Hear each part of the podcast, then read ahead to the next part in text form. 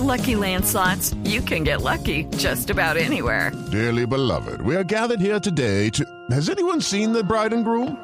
Sorry, sorry, we're here. We were getting lucky in the limo and we lost track of time. No, Lucky Land Casino, with cash prizes that add up quicker than a guest registry. In that case, I pronounce you lucky. Play for free at LuckyLandSlots.com. Daily bonuses are waiting. No purchase necessary. Void where prohibited by law. 18 plus. Terms and conditions apply. See website for details.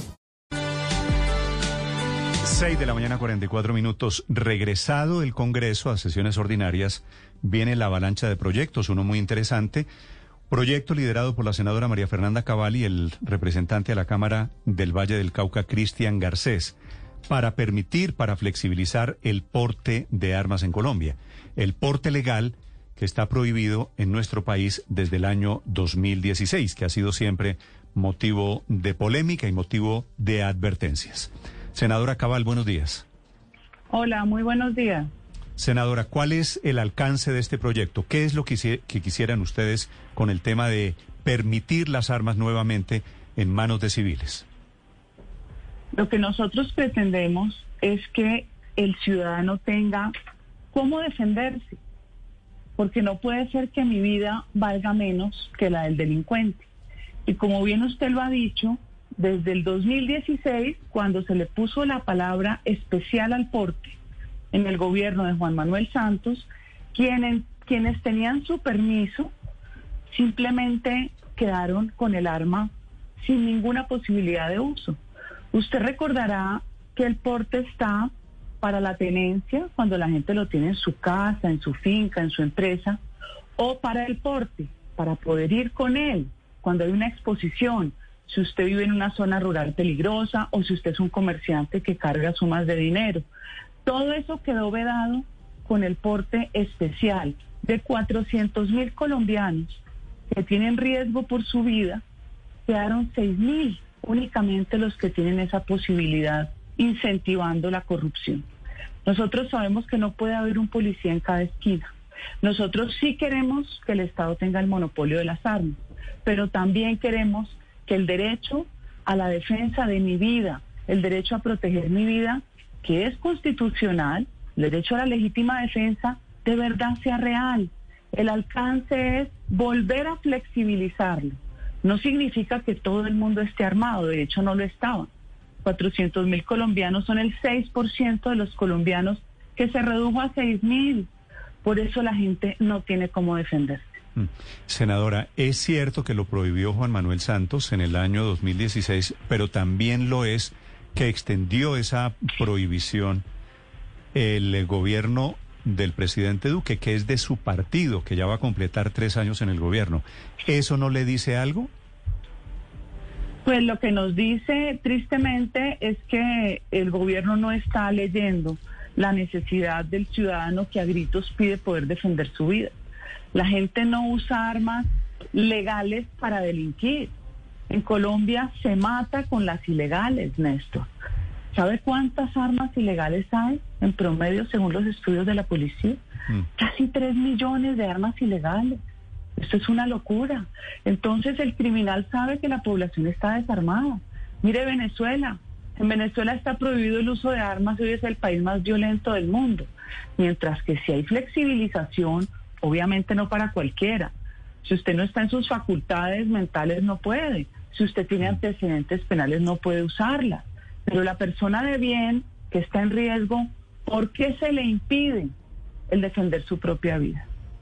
Sí, ¿y usted cree que meter en el circuito, armar a 400 mil personas, arreglaría el problema de las armas ilegales o de la violencia?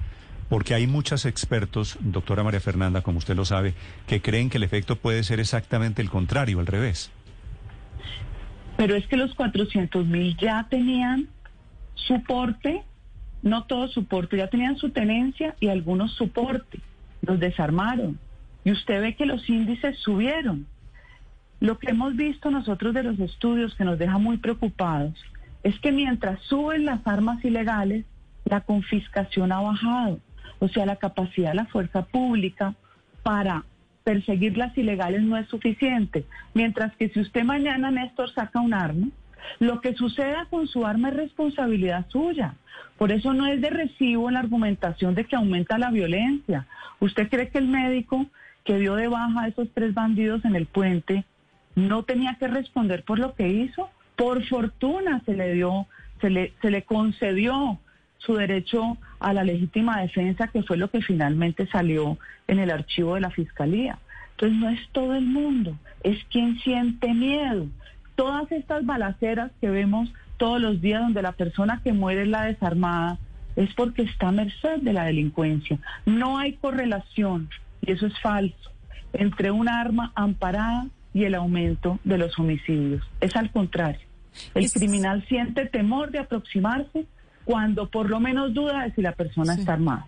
Eh, senadora Cabal, pero justo en este momento en donde se han dado situaciones de orden público tan complicadas en el país, eh, no, no pareciera, pareciera más un mensaje de desconfianza de parte suya y del congresista Cristian Carcés al gobierno y a las instituciones, como decir, armemos a los ciudadanos porque las instituciones y el gobierno no han logrado controlar la seguridad. Pero es que los hechos son evidentes. No es este gobierno. En general al gobierno le ha quedado grande controlar la ilegalidad en todo sentido, y más con un país con coca. Si usted ve la coca que había antes de Uribe, la coca que quedó después de Uribe, y cómo exponencialmente la cifra aumenta con Juan Manuel Santos, con su cuento de La Habana y de La Paz, y terminamos con 300 mil hectáreas de coca y una matazón en las regiones brutal y todo eso intensivo, incentiva la ilegalidad. Entonces, donde hay coca, donde hay criminalidad desbordada, vuelve el ciudadano bueno a quedar desamparado. No podemos tener un policía cada uno. Usted, doctora Cabal, si se flexibiliza esto, que llama usted, que es básicamente permitir que los civiles se armen, ¿usted andaría armada? Lo que pasa es que los congresistas tenemos el privilegio de tener una camioneta blindada y tener escolta. Yo no sé si mi vida cambie el día que no los tenga y ya tendré que pensar si voy a usar un arma, pero no es mi caso particular.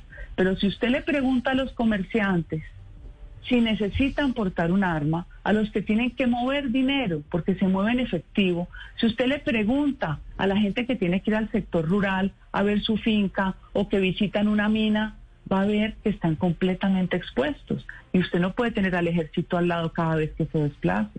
Mm.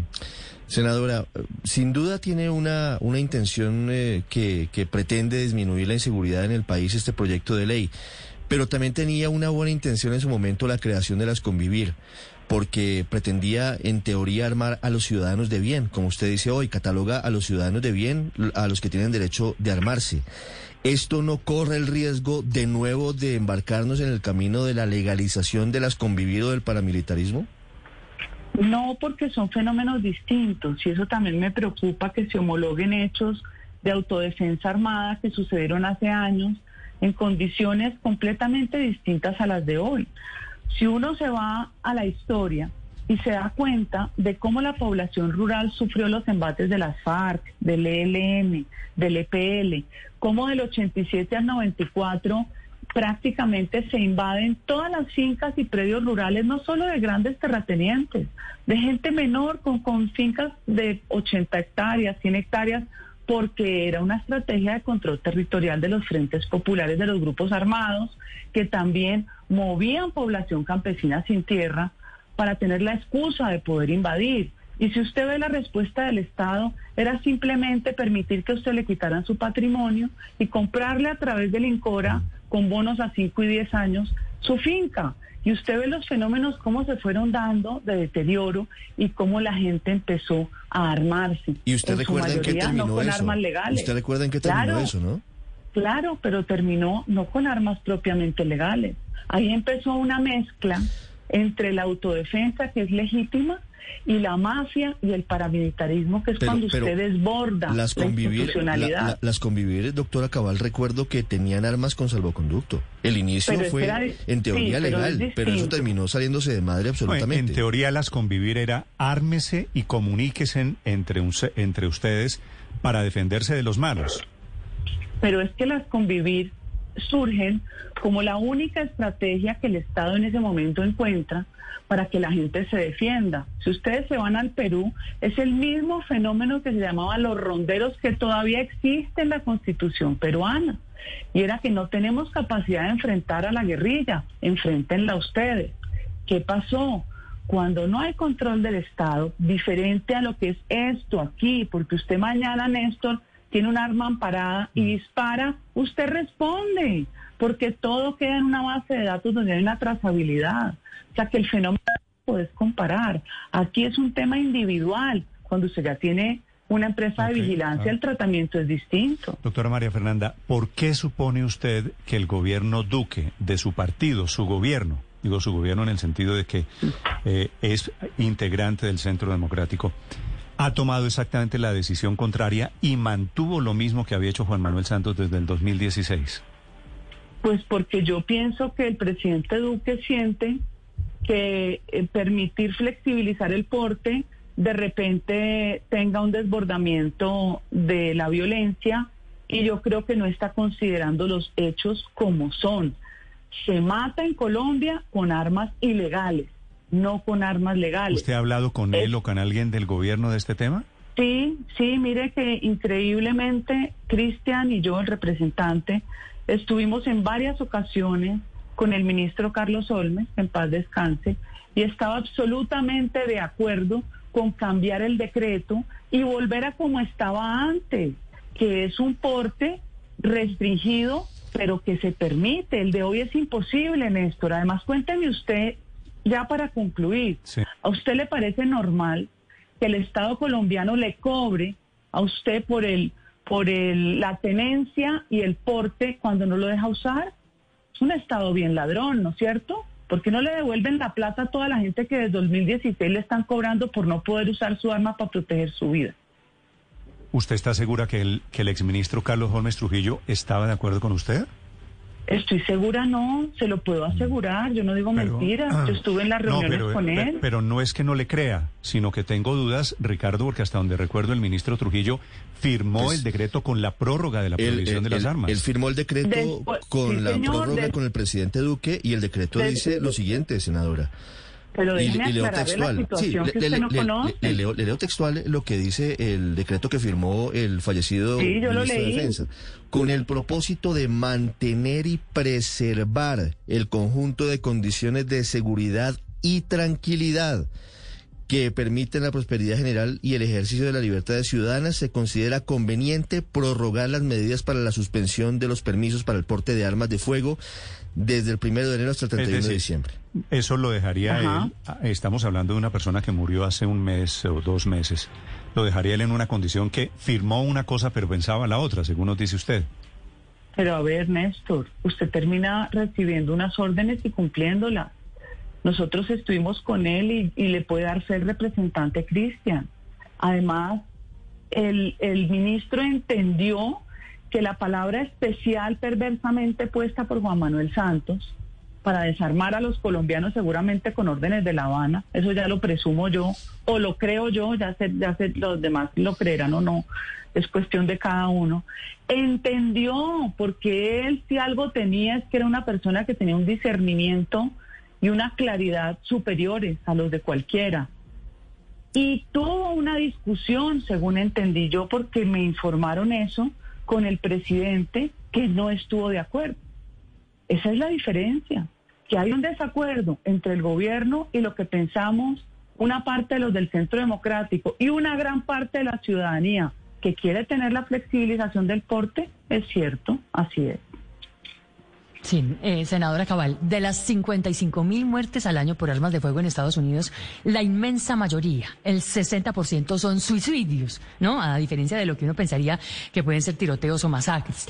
Y por ello es que es más probable, estadísticamente está comprobado que un arma en casa se use en un suicidio y no para proteger el propio hogar. ¿Le preocupa eso, que este, esta extensión al porte de armas termine en un incremento en los suicidios del país que ya de por sí vienen en aumento? No creo tampoco, porque la persona que va finalmente a sacar su permiso de porte o de tenencia, si solo la quiere tener en casa, pues tiene que tener unas condiciones para usarla. Pero si vas a comprar para suicidarte, pues yo creo que es una situación excepcional y ya es otra condición de esa persona. No creo que sea una generalidad. Senadora, pero ustedes hicieron algún estudio para demostrar que es mejor permitir el porte de armas y se, le y se lo pregunto porque con el nivel de belicosidad que nos caracteriza a los colombianos, pues no sería extraño que por el contrario lo que ustedes consideran una solución se convierta en un grave problema.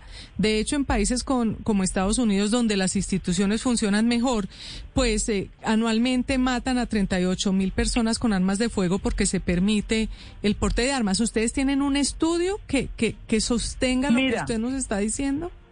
no existe un estudio que uno diga de investigación científica social como tal, pero existen cifras con las que uno puede sacar conclusión.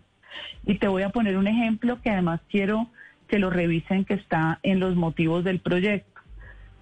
La restricción del 2016 de Santos no sirvió para reducir homicidios. De hecho, se incrementaron. Desde 2016 hasta la fecha hay 42 mil homicidios más, año a año. Solo en un año, del 2015 al 2016, hubo una leve, hubo un leve descenso. ¿Sí? ¿Aló? ¿Perdón? La estamos oyendo, sí, señora. Perdón, es que entró, entró como un sonido, una llamada. No, no, no, la estamos Solo oyendo. hubo un leve descenso del 2015 al 2016 de 200 homicidios menos. De ahí en adelante está disparado. Año a año hay 500 homicidios más con la restricción del porte. Entonces esto me está mostrando a mí todo lo contrario a, la, a lo que la teoría o lo que queremos que las cosas sean. Nosotros quisiéramos que la gente se portara bien, que no necesitáramos un arma, que no necesitáramos que hubiera tanta policía, pero los hechos son completamente contrarios. Aquí la vida del ciudadano de bien no vale nada. Aquí a usted lo matan por una bicicleta o por un celular.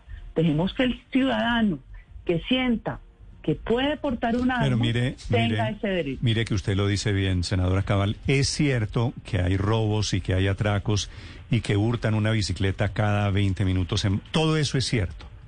¿Qué, Hurtan y pas- matan. qué- qué pasaría, Hurtan y matan, ¿Qué eh. pasaría si al ciclista al que le van a robar la bicicleta va armado? Si va armado, primero que todo, ya No le roban la bicicleta.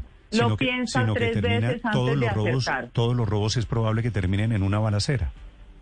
Bueno, pero es que si usted sabe que la persona está armado, por lo menos lo presume, usted no llega como llegan hoy los ladrones, que son como la hiena, que no lo dejan desnudo de milagro. Y por lo general el robo viene con el homicidio.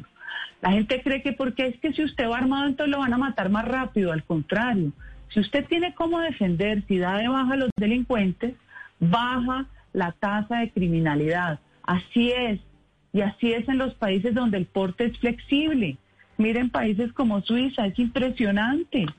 Tienen flexibilidad en el porte y prácticamente es un país donde no ocurre nada. Entonces estamos aquí desarmando una ciudadanía con una criminalidad desbordada. Eso no puede ser. Bueno, en Estados Unidos no es que no ocurra nada, no es que todos los días, anoche inclusive, masacres, son masacres diarias en escuelas, en universidades. pero- Con, armas legales, pero no ¿no?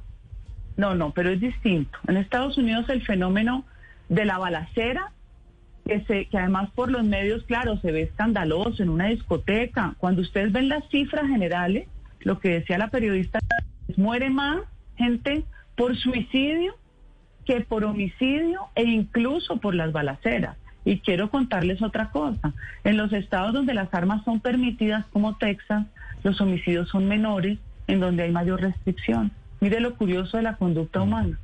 Bueno, eh, efectivamente el tema es interesantísimo. Debo decirle, senadora Cabal, que si yo hiciera una encuesta en este momento, usted gana esta batalla. Es decir, la gente en la calle hastiada de seguridad seguramente tiene la tentación de querer armarse, eso se lo reconozco. De ahí a que sea lo conveniente, esa ya es otra discusión. Senadora Cabal, gracias por contarnos sus argumentos. Muchas gracias, Néstor.